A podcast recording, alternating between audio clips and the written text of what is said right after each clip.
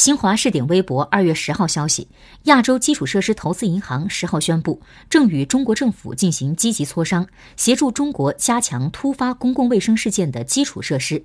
经董事会批准后亚投行将对华提供应对突发公共卫生事件的基础设施项目贷款以支持中国应对当前和未来公共卫生需求。